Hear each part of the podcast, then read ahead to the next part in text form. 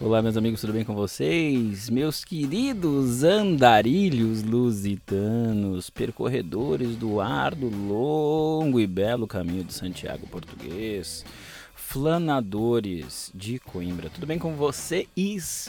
Aqui quem vos fala é Fábio Lucindo, número C 2015 10764 e essa é mais uma rubrica observatória dentro do Panóptico Café Olé, sempre monitorado pela Onipresente, Onipotente Rook 107.9 no seu rádio. E hoje eu vou falar sobre a importância e a irrelevância simultânea de toda e qualquer coisa e lugar. Deu para entender? Eu já explico.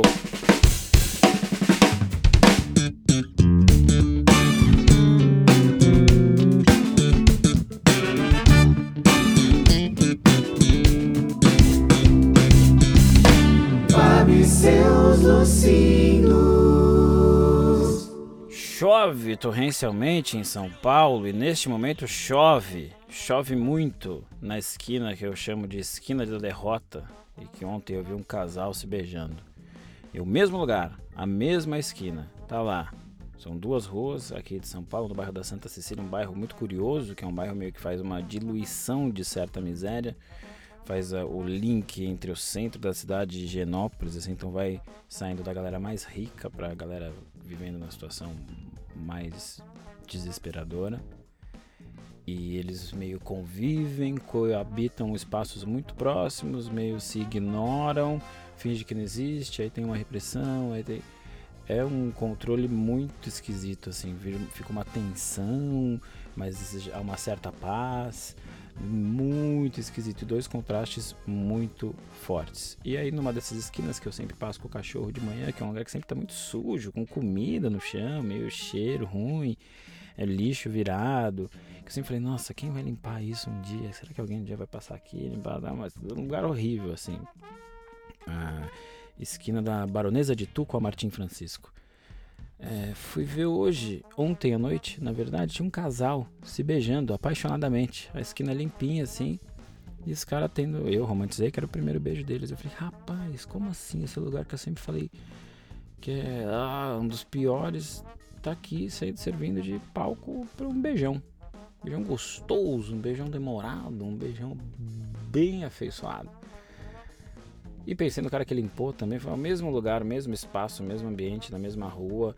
É motivo de diversas histórias, diversas narrativas, diversas situações, diversas relações para qualquer pessoa que passe e que atribua isso. No fundo era isso.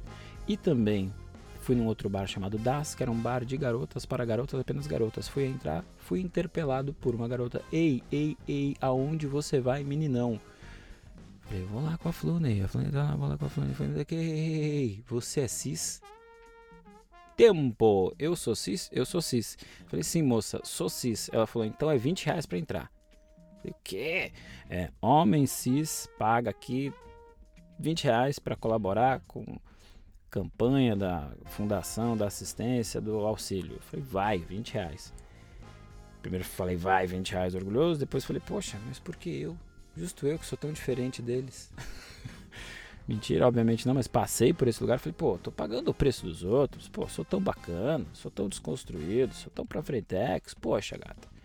E eu, justo eu que tô aqui, tenho que pagar, vai cobrar dos outros. Paguei, paguei, paguei, devia ter pago 40 por esse comentário infeliz agora. Mas o ambiente é muito bom, comi um hambúrguer de feijão vermelho muito gostoso. E de fato, só ter mulher no ambiente deixa tudo mais agradável. Não sei quanto você é machista dizer isso, mas é, um ambiente feminino é muito mais gostoso que um ambiente de homem. Eu prefiro, independentemente de orientação sexual. É... Semana que vem, é isso. Tava meio sem texto, agora foi isso. Semana que vem eu vou pensar, eu quero. Não sei se eu falo isso. O trabalho doméstico, hein? Quem aí faz as coisas de casa? Quem lava? Quem passa? É, tem que remunerar isso, né? Tem que saber medir isso. Trabalho invisível e infinito. Semana que vem vamos falar disso? Então, até semana que vem a gente vai lavar mais louça e roupa e varrer. Quem varre? A sujeira.